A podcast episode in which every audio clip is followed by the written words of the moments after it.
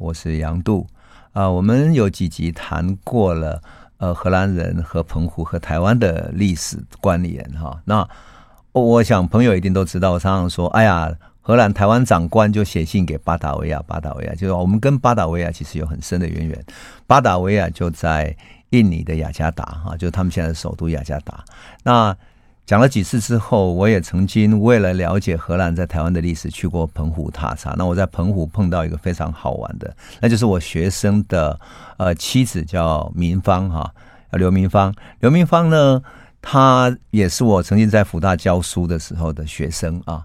她非常有才华，能够写作。那更有意思的是，她从印尼到台湾之后读书，然后跟他的先生结婚之后，后来居然到澎湖去了。于是他从澎湖那里写了一本书，哈。那所以我们这一集呢，要特别找明芳来，要特别谈什么呢？谈他的一本新书，叫做《菊岛厨房实记》，就是写澎湖的厨房，但是他其实内容要写香料群岛到渔人之岛，等于是说。香料群岛的印尼到澎湖之间两个岛屿的一种文化上的比较，但因为我们谈过很多这段历史嘛，所以我我真的是破例，因 为我从来没有招来宾啊来到节目跟我们的朋友谈，可是我要特别邀请民芳来谈，是因为我到澎湖的时候聊天聊到了巴达维亚，聊到印尼的一种很特别的文化，叫做巴达维人，我们都没有想到。荷兰统治印尼，我们上次讲过，统治了三百五十来年。可是呢，他们建立什么样的文化，有什么样的影响啊？我们还没有真正去了解过。也就是荷兰对印尼的影响，来自于巴达维人。那事实上，民方所曾经谈过，对我觉得。有非常深刻的印象，所以我觉得要特别邀请明芳来。那我们今天特别请明芳来，破例的特别来宾，真的能够破例当来宾是我的荣幸。各位听众朋友，大家好。对，明芳呢，他写过各种嗯美食的书嘛，哈。对。我相信我们的朋友在节目里面听过，但是比较少听到的是他谈到嗯印尼跟台湾的特别这些文化的历史的对比，哈。对，比较少。对。那么你到澎湖去的时候啊。我记得我们在澎湖聊到过一件事情，说，哎，你对澎湖的天气也是被它震撼到了。对呀、啊，我就就在那边哭了。我生平因为天气而哭，就在澎湖。真的、哦？对，因为冬天的时候真的风蛮大的。嗯哼。对，而且呢，嗯，澎湖夏天游客多，人也多，那感觉很热闹嘛。加上我从小大部分生长都在城市，习惯那种热闹的感觉。那到了冬天，突然没有人。然后街上也空空的、空荡荡的，然后都是风的声音，就会觉得蛮凄凉的，对，就会很伤心。嗯、对，我就在想到说，一六二二年呢、哦，荷兰人到澎湖的时候也是很兴奋，他们在历史上记载说，哇，这里啊物产丰盛，然后就很高高兴，气候温和温暖，就舒服。然后，可是到了冬天的时候，就陷入了一种绝望感。对，没错，那个真的会绝望。对，而且这个绝望不是我自己说的，澎湖人几个澎湖作家自己写书的时候描述澎湖的时候，其实比较多悲伤的感觉。嗯嗯，对啊，对，但是我是觉得很有意思的是说，荷兰人后来哈，他们在那里没有食物嘛，我记得他们记载里面说他没有米，所以他跑去福建抢米，可是呢。他们只有他说只有我觉得最写的最惨是他们只有稀饭煮一煮，再加一点海鲜吃这样。对，可能就是我猜他们搞不好也不是不一定稀饭，搞不好吃那个地瓜粥那种地瓜签。哦、嗯嗯嗯，对，因为稻米蛮贵的，早期稻米很贵。嗯嗯嗯嗯，对，那你为什么会特别想要写这个呢？因为我我看到你写这个《菊岛厨房实记》，我常常开玩笑说啊。如果那个时候到达那个澎湖的荷兰人啊，四百年前有你这样的厨师，也许 就不会那么久。那时候，哎，搞不好是我前世，不知道在哪里，老师。那我想特别谈一下，就是说，嗯，我们上次曾经也谈到过关于巴达维人，对不对？因为荷兰人统治印尼那么久，当当然荷兰人统治台湾也很久了啊，就是呃大概几十年，但是。他统统治印尼是在三百多年，三百五十几年，所以我在想说，荷兰到底他在印尼留下什么样的文化影响呢？嗯，文化包括美食也有，那还有呃音乐也有。好，那最明显的，但是我小时候可能是因为印尼被荷兰殖民啦，所以比较听到常常是负面的，比如说，如果淹水，印尼人都说这都是因为荷兰人啦，他都没有好好做排水系统。对 对 对，他可是比较明显，可能就是在饮食上，印尼人喜欢吃乳酪，喜欢吃起司啊。印尼人吃起司是很日常的，每天几乎早上起来就要吃一些起司啊，所以印尼的饼干、糕点呃，或是咸甜都喜欢加起司。嗯，对，那这是饮食部分，因为其实起司这种应该是属于欧洲人才吃嘛，亚洲人比较不会吃啊这个部分。那另外还有就是留下了这个呃荷兰人的后代也蛮多的，好像、哦、对，像比如说哎呃巴达维亚这个民族，就是它是属于混血民族，那有部分可能有葡萄牙的血统、西班牙或荷兰等等，那有些是有混到华人。嗯，哎，为什么？为什么他们会自己称为叫巴达维人？呃，当时因为雅加达首都叫做巴达维亚，荷兰时期叫巴达维亚。对对。那巴达维亚是香料的集散地，等于是把印尼的马鲁古群岛的香料啊，各地的香料集中在这个顺达格拉巴那个地方。嗯、那顺达格拉巴是一个港口，就因为港口就需要很多人力啊、苦力等等，嗯嗯嗯、所以也蛮多奴隶聚集在那那里。那可是因为印尼它是属于多种民族。各民族有自己的语言，当时也没有所谓的国语，也没有所谓标准的印尼文，所以呢，每个民族都会用他自己的当地民族语言沟通。那可是每个民族有自己的语言嘛，应该也是比手画脚。到后来呢，渐渐他们又建立了自己的一个范围。他在巴达维亚那个城，就在大概在港口附近居住。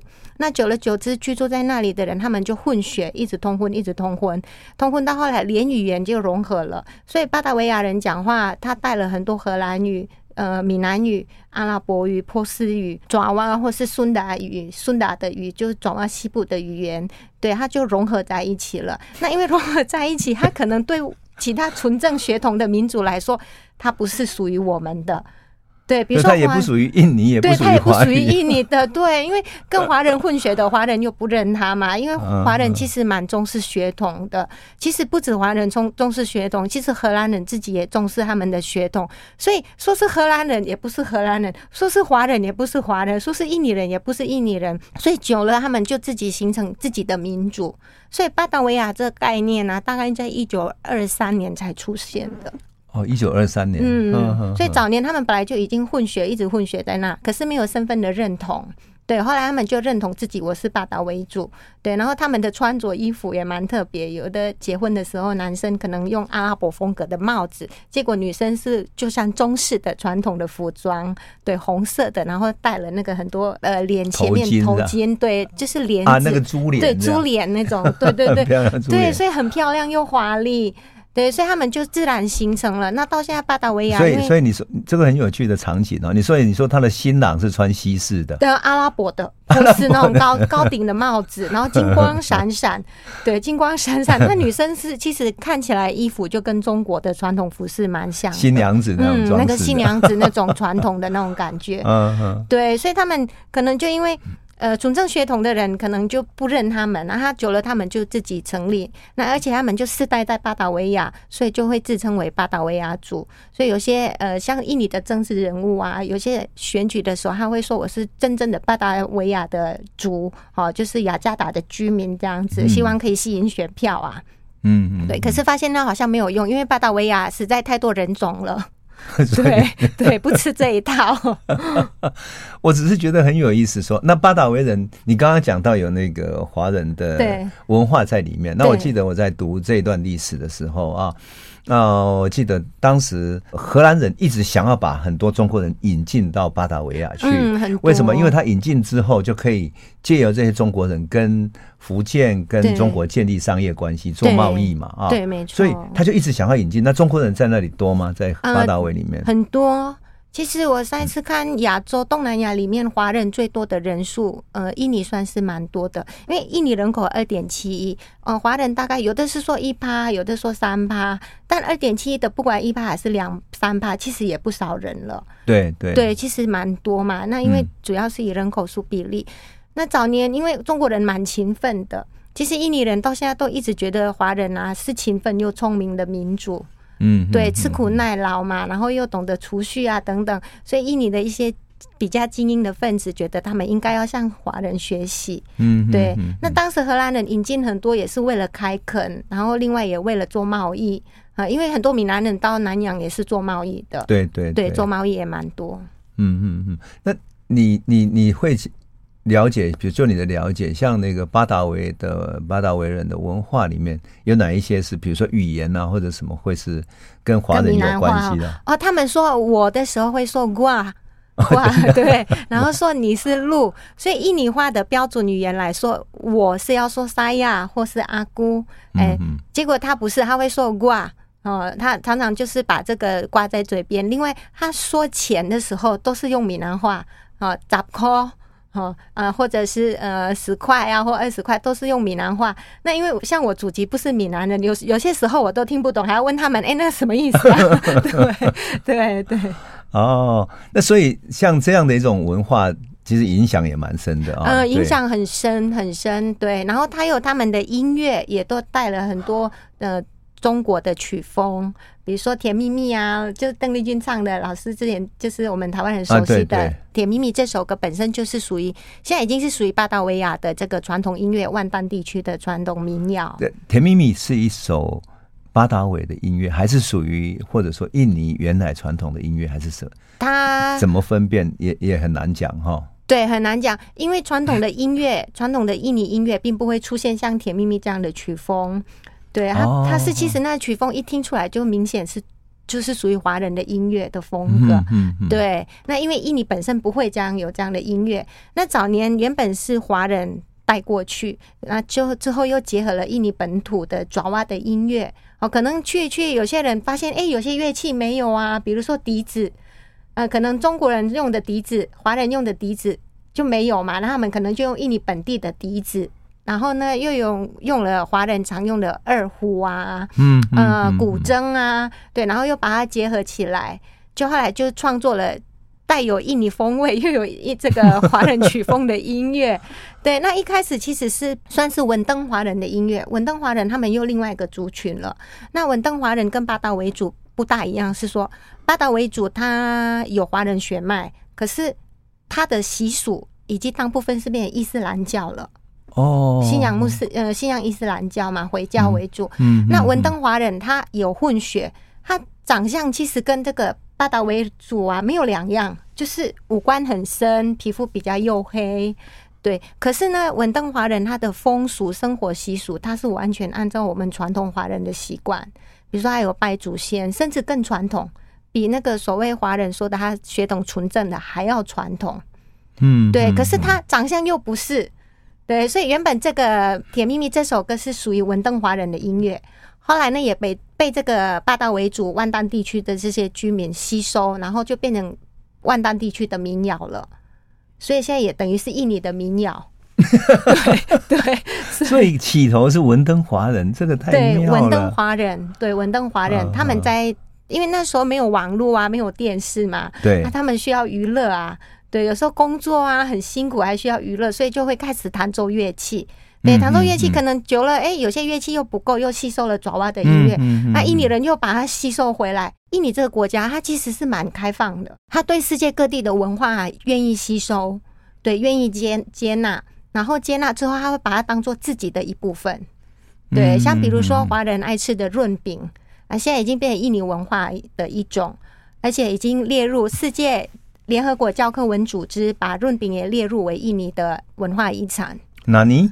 真的？真的是这样？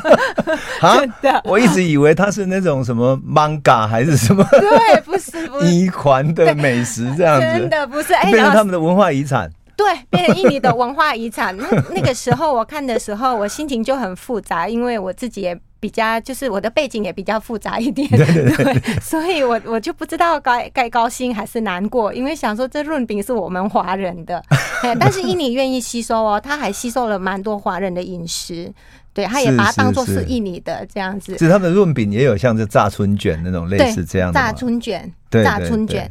然后刚刚老师讲到邦嘎，印尼也有邦嘎这个岛。哦，真的有邦嘎这个岛，就是呃，它在苏门答腊南部。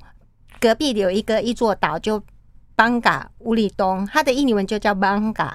对，邦嘎。然后呢，最有名的人物就是印尼前任首长，呃，雅加达首长钟万学。钟万学就是。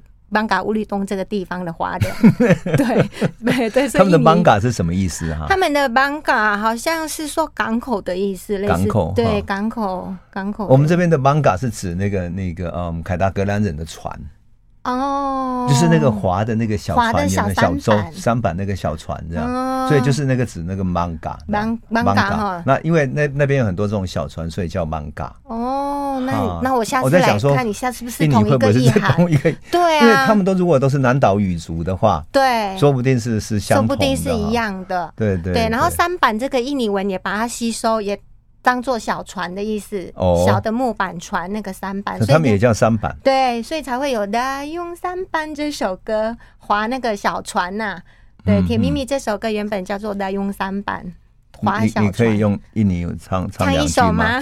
唱不用了，一首唱几句，让大家 让大家开心一下。哦，好啊，因为大家已经很妙。原曲原曲大概是这样：的用三板，三板的的用。三班的来用海呢来呀，的登啊木瓦拉。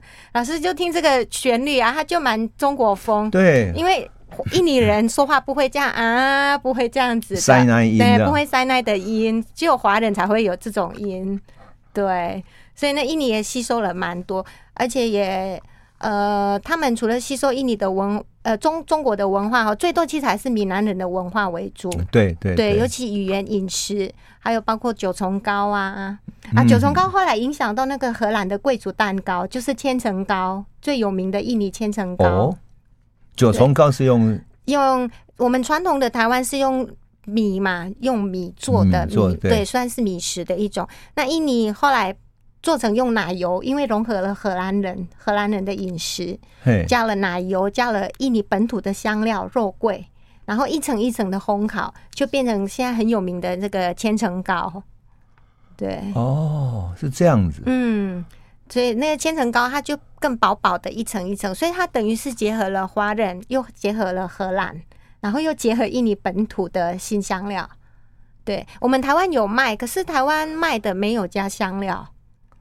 台湾现在有呃千层糕，对，可是台湾可能怕有香料味道太重哈，它就没有加。但实际上要加会更好吃。嗯，酱肉桂在在印尼是一个什么样的意义呢？呃，肉桂在印尼的话，食物里面啊，会用在用在甜点啊，或者甜点、咖啡、咖啡还有饮品都会加。哦，对，对，对，会加。然后巧克力呀、啊、也会加一些肉桂啊。印尼人吃饭都几乎每每一餐都有加香料。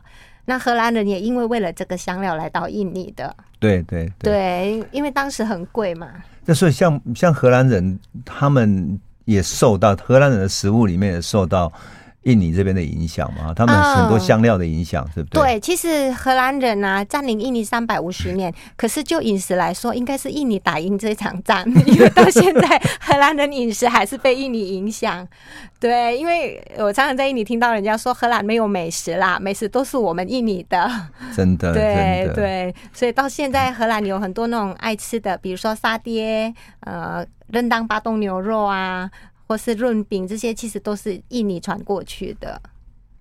你会你会推荐一个什么样的食物来代表那个时代的一种文化呢？哦，那我推荐巴东牛肉咯。巴东牛肉实在是蛮经典哦，因为到现在荷兰人也非常爱这个菜。嗯，然后它也是结合了早期印尼人，比如说有很多波斯、印度人、华人到印尼，其实全部来也都是为了印尼的天然资源，包括这个香料啊，或是樟脑啊，然后各式各样的原始森林啊，对，原始森林，对，对，原始森林，还有印尼呃海岸线也很长，所以海鲜也很丰盛。对，海鲜也非常丰富，所以如果要推荐的话，我觉得巴东牛肉这道料理可以看到印度的影响，呃，印尼本本土新香料的影响，后来也包含华人后来把巴东牛肉改成呃猪人当猪，对，用猪肉来煮也是有的，对 对对，这样子啊，对对，所以印尼就是它就是它不是单一的，它就是混杂的一个状况，对，比较多元啦。对，因为你这样让我想起说，因为荷兰在那里统治的时候，他当然引进了华人，但当然也也把周边的很多商业都机制啊，商人都吸引过来了。对，没错。啊，包括马来西亚或者其他的各种宗教、各种文化都吸引过来了。对，对对对，嗯、对。而且荷兰荷兰去印尼的时候，像现在印尼啊，还有另外一个影响哈，就荷兰对印尼的影响的话，就是印尼穆斯林最多嘛，信仰伊斯兰教，伊斯兰教最多。第二个最多就是天呃基督教，这也是荷兰的政策。嗯、对对对，因为荷兰它是以新教为主，对对对，所以它有一度禁止这个天主教在印尼的传播。对，哦、因为他他跟那个西班牙打内战，对打那个独立战，对，打的很不高兴嘛。对，后来后来像比如说，原本法国有占领印尼，啊，哦，后来法国那个呃拿破仑，拿破仑有。打败荷兰吧，我记得有一段好像打败了荷兰。打败荷兰之后，他把印尼这个地方归给他弟弟来管理，就等于印尼也算是法国的一部分。后来法国呢，在印尼盖了一个很大的圣母堂，天主教堂。对，那个时候就是法国遗留下来的。后来法国又不知道为什么就失败了，被荷兰打败了嘛。荷兰又恢复控制印尼，所以呢又禁止天主教的传教。嗯嗯，对，所以现在印尼的第二个大的宗教就是基督教比较多。嗯嗯，对。所以其实在，在在文化上，荷兰所带进来的不仅仅是荷兰自己的文化了啊。对对对，是是是。还有就华人啊，华人对华人的文化，华人在印尼蛮多华人的寺庙，包括妈祖庙、呃玄天上帝庙也很多。嗯、对对，哎。那我们先休息一下哈，然后我们等一下再来继续谈华人，我想就可以把这个华人好好谈一下，太有趣了。对，华人很多。好，我们先休息一下哈。欢迎回到九八新闻台《世界一把抓》，我是杨度。我们今天很高兴找到明芳来谈了，因为。我觉得我们的那个节目可能谈历史有点重哦，今天好像是副刊，大家谈得很高兴，忽然变食物了，以后再继续来讲好了啊！大家随时来看一下副刊，比较有趣。哎，我们刚刚讲到那个华人，其实对于东亚的大历史影响很大哈。我我在好几次的讲讲那个台湾史的时候，也都讲到这一点哈。对，那特别是华商啊，对于整个。亚洲区域的影响对于世界是影响非常之大。那你跟我们谈一下，在印尼那边啊，华人以及华商的这个历史影响是怎么样呢？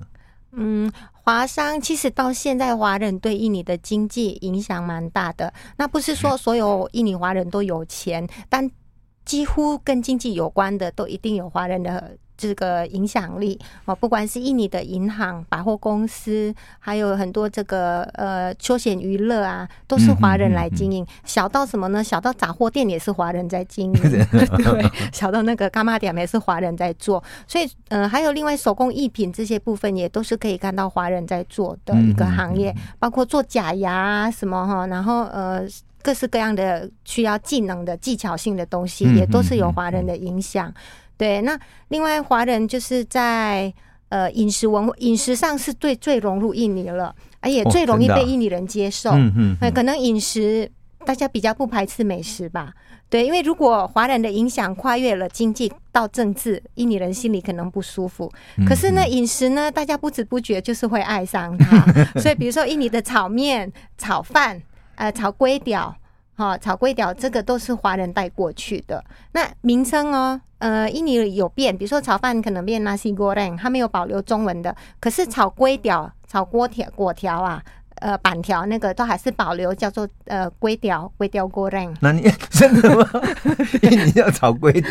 对，炒龟雕就叫粿条 goreng。所以是客家人的那种美食的。对，客家美食，可是也蛮多潮州人、闽南人，对，闽南人，对对，潮州、潮州、潮州裔，嗯，潮州人的饮食，对，潮州人的饮食，所以华人的影响最最被印尼人接受，大概就饮食了。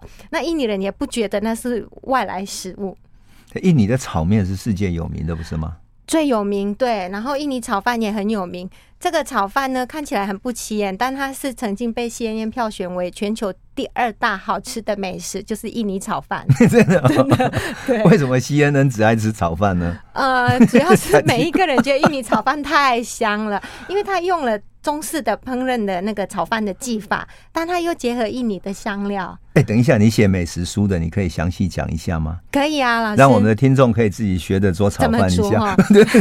对，原则上技法就我们传统中式的炒法对一模一样哈。但印尼人会加了，比如说虾酱啊、辣椒一点点。如果不吃辣的话，呃，它可以加用红葱头、蒜头，然后把这些红葱头、蒜头磨成泥，或是剁细细，然后炒香，然后呢再来放鸡蛋呐、或是鸡肉哦，再继续炒。然后秘诀就他们印尼人喜欢放印尼甜酱油啊，印尼甜酱油。对，讲到这个酱油也是华人带过去的，嗯，嗯呃，原本印尼人是不知道酱油，可是听说原本是只带了咸的酱油。就等于是华商去印尼卖酱油嘛，卖了酱油只带了咸的，结果印尼人不能吃，因为他们喜欢吃甜的。爪哇地区他们喜欢吃很甜的，那华人就很聪明啊，因为华人大概头脑也动得快，嗯，就把它改成甜酱油，加了印尼的本地的椰糖，对，加了本地椰糖之后它就有甜味，甜味之后就非常还有还有椰子的香味哈，啊，它有一点椰就是焦焦香的味道，椰糖焦香的味道。对，后来深受欢迎，然后呢，就这样酱油就大卖。到现在，印尼所有酱油产业也都是华人在在做。那我可以帮听众问一下，这种印尼酱油在台湾去哪里买？去东南 东南亚东南亚食材行。老师今天变美食家了。不是我，我自己已经已经快要那个逾越历史研究者的本分了，这样。真的，对，老师还有发现，其实饮食也蛮多历史的蛛丝马迹的。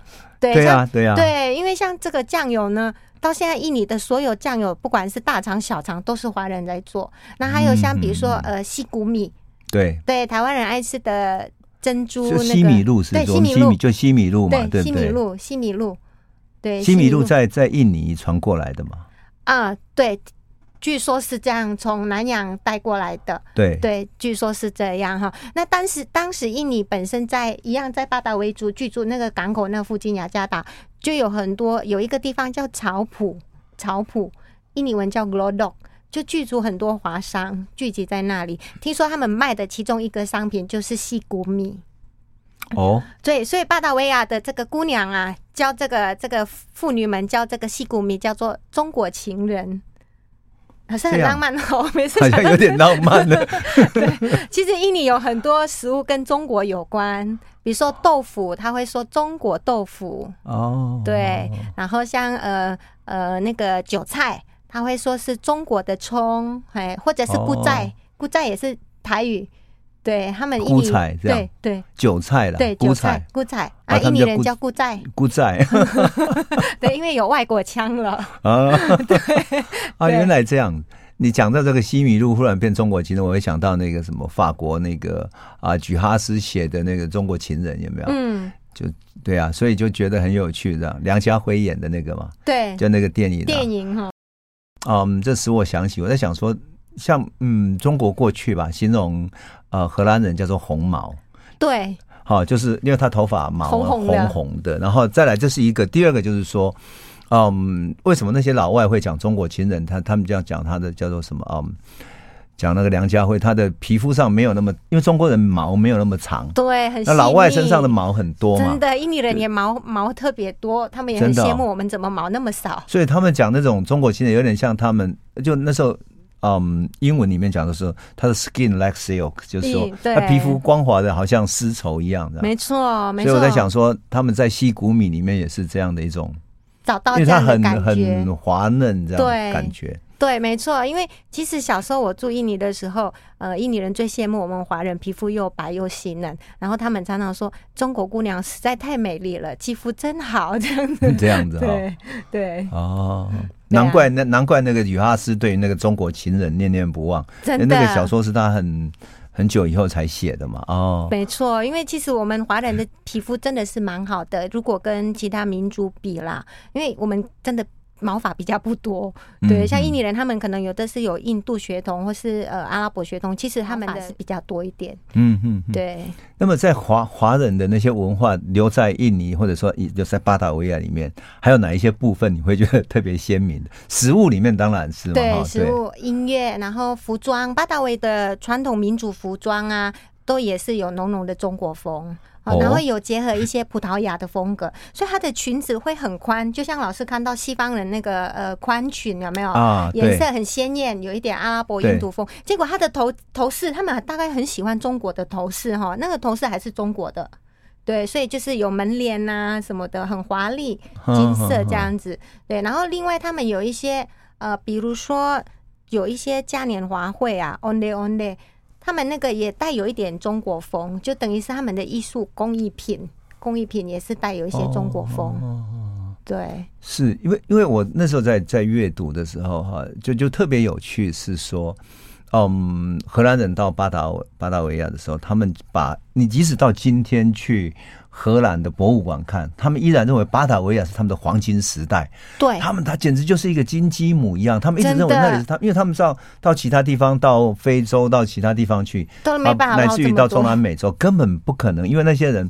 就是在地的民族的反抗意志更强，那不像是在印尼有那么多香料，那么丰富的天然资源哈。对，其实我相信荷兰人对印尼念念不忘。我觉得印尼就像一个可爱又美丽的情人，因为呢，印尼它资源又多，岛屿也多，人力也足够，很充足，所以其实对一个早年的那帝国主义好了，他们需要很多大量人力，那印尼也有，对对，对，然后呃。呃，华商华工也很多，所以其实能运用的真的是蛮多的。那一定是他们的黄金时期。所以印尼人常常有有些会开玩笑说，荷兰这个小国那么有钱，都是因为压榨我们印尼才会这样存了这么多老本。对，结果我们印尼还在穷。对，他是把它当成他的那个黄金时代。对，他们就是黄，真的就是一个金碧辉煌。而且你如果到他们的国家美术馆去看的话，哇，那里面真的是。是里面所保留下来，再再从印尼弄回来的那些工艺品，对金子的装饰等等，你觉得叹为观止。对，没错，因为呃，现在印尼也有很多荷兰时期的建筑，也都非常华丽，非常华丽。嗯嗯嗯。那因为呃，在印尼受到荷兰、波斯、印度，印尼人连那个居住的家也是都有这几个风格，它有欧洲马来风格、爪哇跟波斯的风格，所以有些。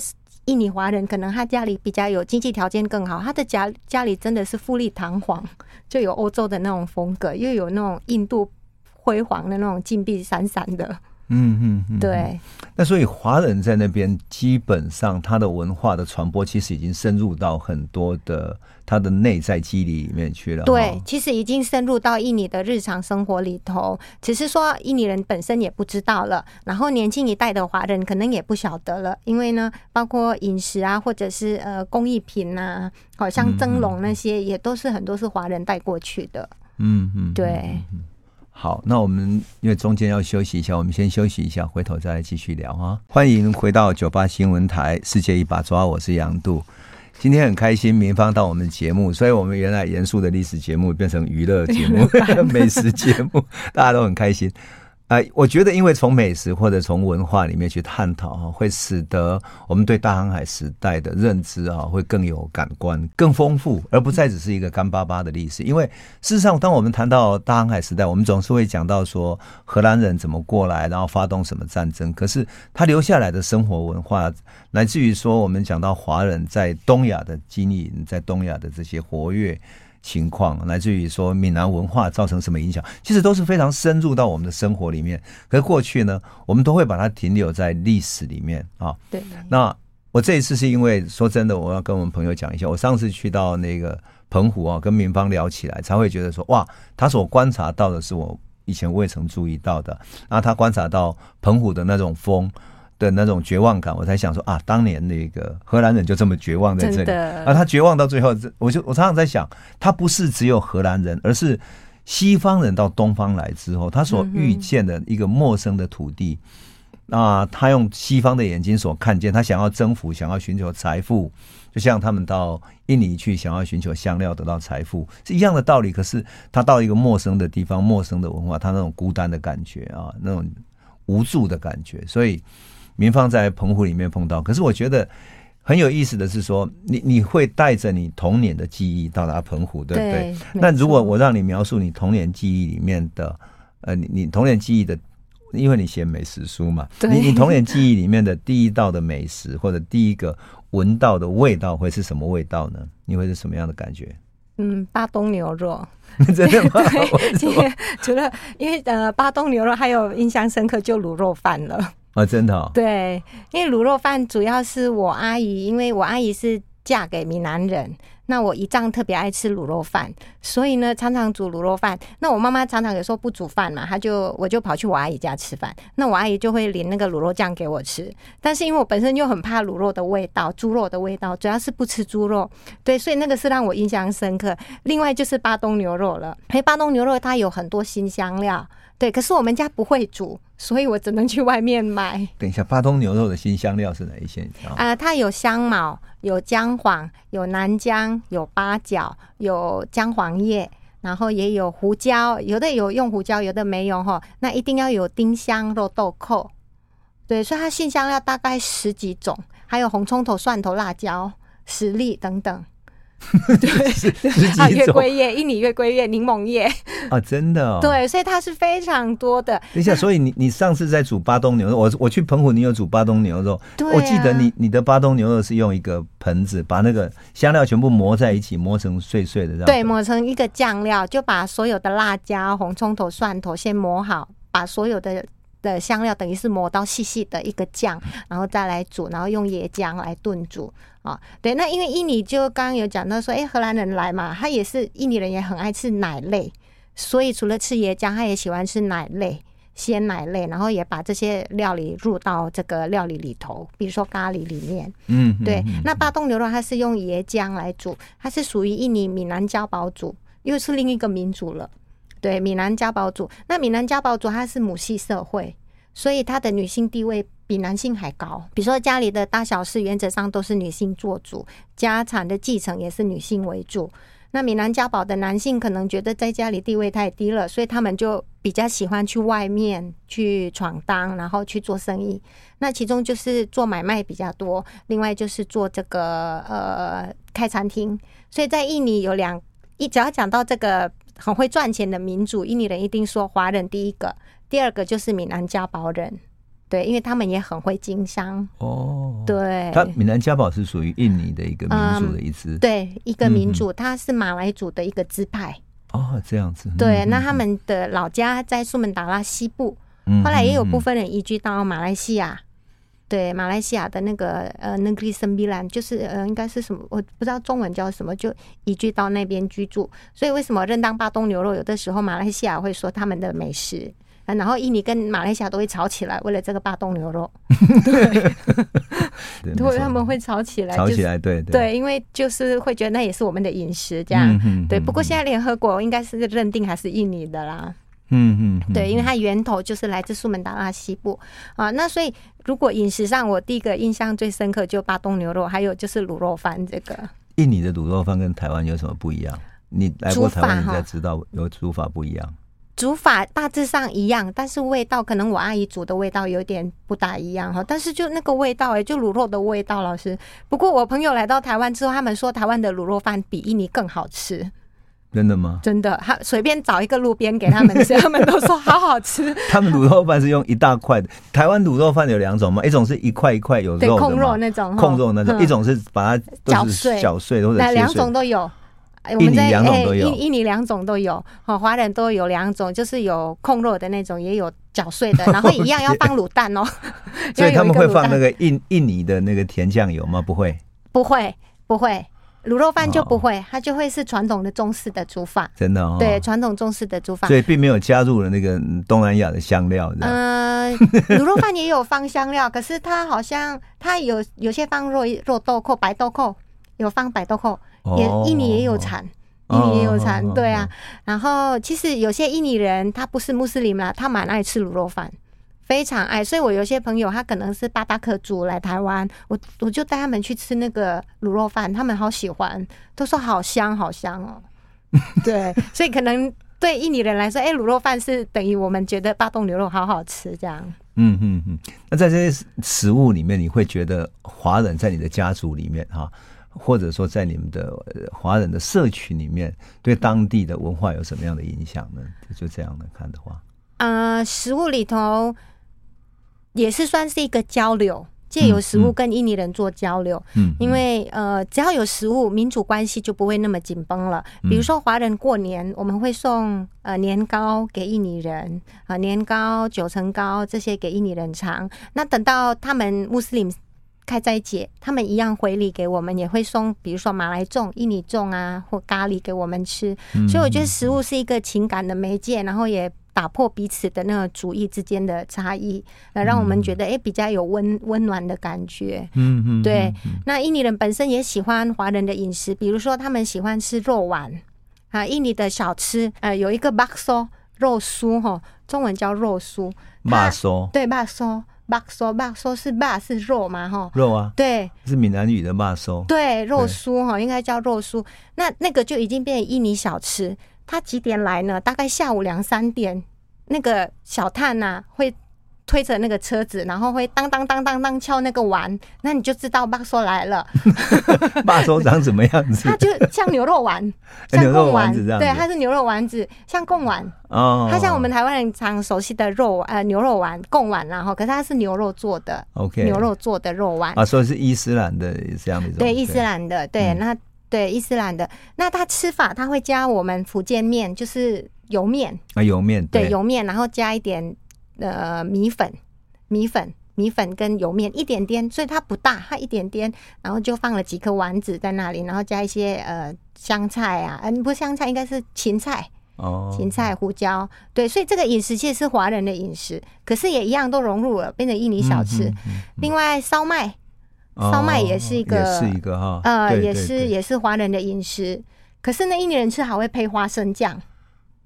哦，对，还会配番茄酱等等。哎，我很好奇哈，就是说华人也吃猪肉，可是，在伊斯兰教的印尼里面，好像彼此没有发生过这种民族的问题，或者好像彼此反而能够互相适应哈。我的意思是说，像西方在对于伊斯兰教一直有一种文明冲突的，对，或者说跟他对立起来的这样的一种情绪，或者基督教嘛，或者基督教跟伊斯兰教，可是对于华人或者华商来讲，好像这两种文明互相适应的非常好啊。对，其实华人本身好像宗教的意识也没有那么强，就是可能本身就可以融融入啊。比如说，像我小时候住的巨港，它有一个庙，那边呃有一个小岛，它岛的很特别，它是在河上河里河呃树木溪河上的一个小岛。那那个岛上呢，就有一座呃庙，还有宝塔。那宝塔里面，其中供奉的神明是印尼人，嗯，说这印尼神明嫁给华人，对，那华人也蛮入境随俗的，因为穆斯林嘛，不能吃猪肉啊，拜拜不能用猪肉，所以改用黑色的羊来作为祭品，嗯，对，华人是其实对宗教比较没有说高度的很疯狂的热忱，他就是啊就这样子，反正去拜拜嘛，然后也没什么为了宗教吵架，可能跟西方人那种为了宗教或是派系不同会吵架的。或打战不大可能的，嗯嗯嗯、对，这样东西文明交汇反而多了一种包容性哈。对对，它就多了包容性。对，那印尼大部分印尼人的穆斯林，除非他是极端的教义派。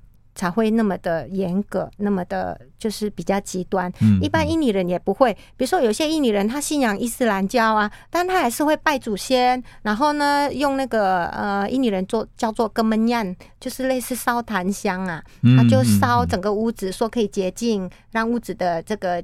嗯，应该是说氛围会更好啊，嗯、更吉利啊。对，他们也会做这个，所以我小时候在印尼常常听到印尼人会说：“哎，你信仰什么？伊斯兰教哦，身份证但身份证上的伊斯兰教哈，因为 对身份证上，所以意思说，因为印尼有规定，他怕有共产党，所以有规定要有宗教信仰，宗教信仰在身份证上要。”就是要写起来，对，所以很多华人也会，就是其实他也没有上教堂，他就会说我是天主教、基督教，结果我们都说都是身份证写的那种嘛，对 对对，啊，印尼人也会这样，嗯，是是是，我就觉得很有趣的说，我们今天所聊的哈，是从嗯历史回到真实的一种。啊、呃，真正的航海时代的文明交汇的历史，让我们看到很多从食物到音乐到文化到生活真正的交汇哈。那这种交汇使得我们对于说西方的殖民史或者后殖民等等各种理论，其实完全有不同的观感，而反而更多实际的感受哈。对对呀，对呀。好，那因为时间的关系呢，我们。就下次有机会再找明芳一起来上节目好了。没问题啊，老师继续跟你聊。谢谢就可以从历史进入愉愉悦的副刊跟那个娱乐版的。真的，后来发现哎，生活还蛮有趣的。对对对，所以这个历史就会很有味道。对，很有味道，还有香气，还有香气的。对啊。啊，香料史，好，谢谢啊，谢谢，谢谢。